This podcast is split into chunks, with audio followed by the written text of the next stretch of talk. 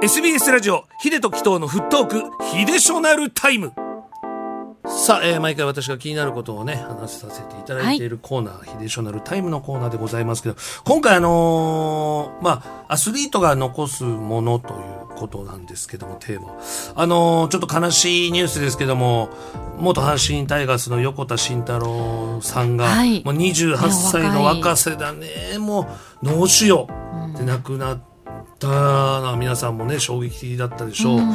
あの、まあ、奇跡のバックホームって言ってね、引退試合で、まあ、最後、あの、ランナーをこう刺すんですけども、まあ、それこそね、まあ、僕もあんまり奇跡とか使うのは好きじゃないんですけども、やっぱりあの、ちゃんと神様、女神様いるんだなと思ったんですよ、やっぱり。あそこでやっぱりボールが来て、それを、うん、ボールが二重に人も、ね、こう何十人も見えてる中で、しっかりボール取って、それを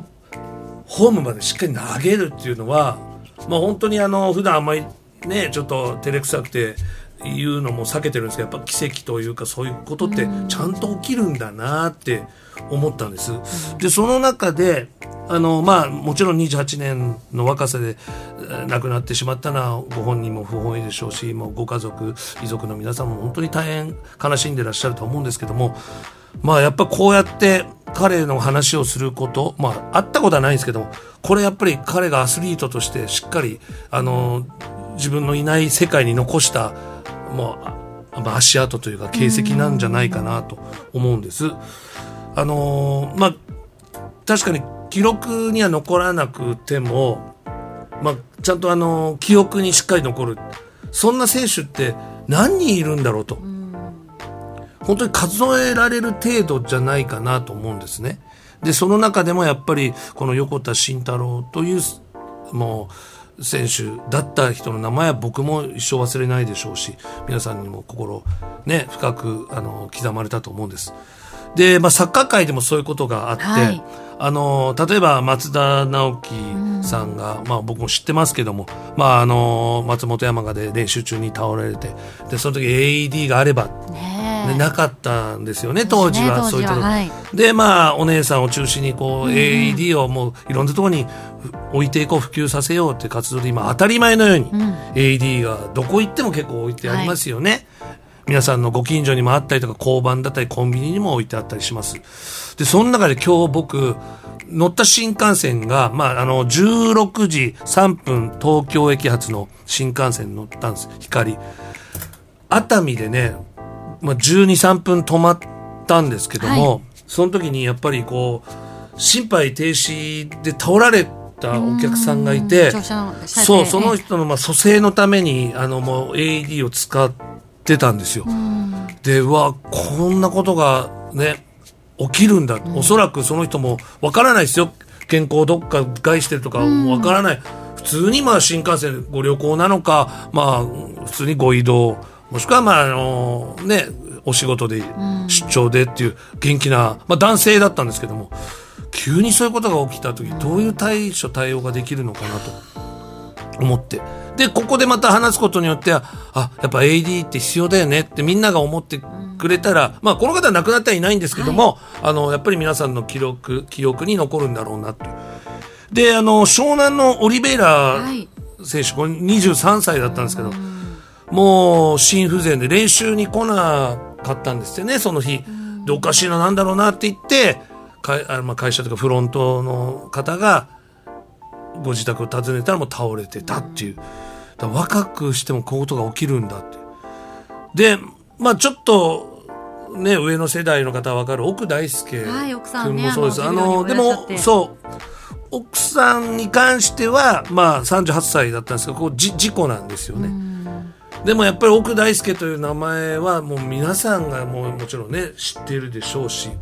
彼がやってきたこと残した記録っていうのは記憶としてちゃんと残ってるなって思って、やっぱこうアスリートがもう、まあ、ゴールを取るとかね、まあ、あの1秒でも早くっていうのを分かるんです。もちろん求めるのは。でももしかするとそれ以上にあの残るっていうのはやめてからのことなのかなってちょっと思って、うん。あのーしまうんです。だからまあその時にまあ選手として花が開かなくても、いや、しっかりと大きな花を人生で咲かせたんですよっていうのを、横田慎太郎さんの時に思ったんですよね。うん、だからまああの選手として、まあ、短命だっていうことをよくサッカーのこういう番組では僕言うんですけども、そこからの長い人生を考えた時にその人があのいかにこう成功したとえ胸を張って言えることがその後待ち構えてるであろうなと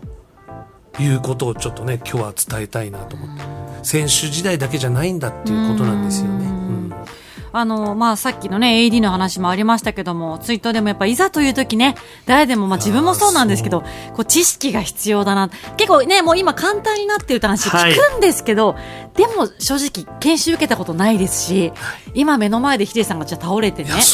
ここに、この部屋にはないですけど、使えるかっていうとちょっとやっぱ命の話なんで、ちょっとやっぱひるんじゃうなって。今だから自動車教習所では必ず習うんですよね、はい、まあ教わったりね、まあ、それは絶対大事かもね。学校の授業でもやっぱやってるのかな、うん、なんか分かんないですけど。でもスポーツの現場ではやっぱそれやってほしいですね、うん、例えばまあそれこそね、まあ、アーティストを呼ぶもすごくいいんですけどもちょっとその救急看護師とか、うんうん、確かにそうですねスタジアムなんかで5分ぐらい取って。取ってなんかそちょっとお話しするだけでも違うし、うん、まあ本当に会場の隅っこでもそういったワンコーナー設けて、こうまあちょっとマストでやっていくことも大事なんじゃないかなと思いましたけどね。だそう思うとやっぱ松田直樹さんの、ね、残したもの、まあ、ご家族が引き継いだものっていうのはすごい今こう広がっていて、スポーツ界なら、ね、だけじゃないですし。なんか、まあ、功績と言っていいのかまだ本当はなくならないのが一番なんですけど、まあ、もちろんね残してくれたものってありますね。やっぱ太陽みたいな方でしたしね。できることが皆さんそれぞれあるんですよというお話でございました。さあ今日はアスリートが残すもの秀吉のタイムでした、はい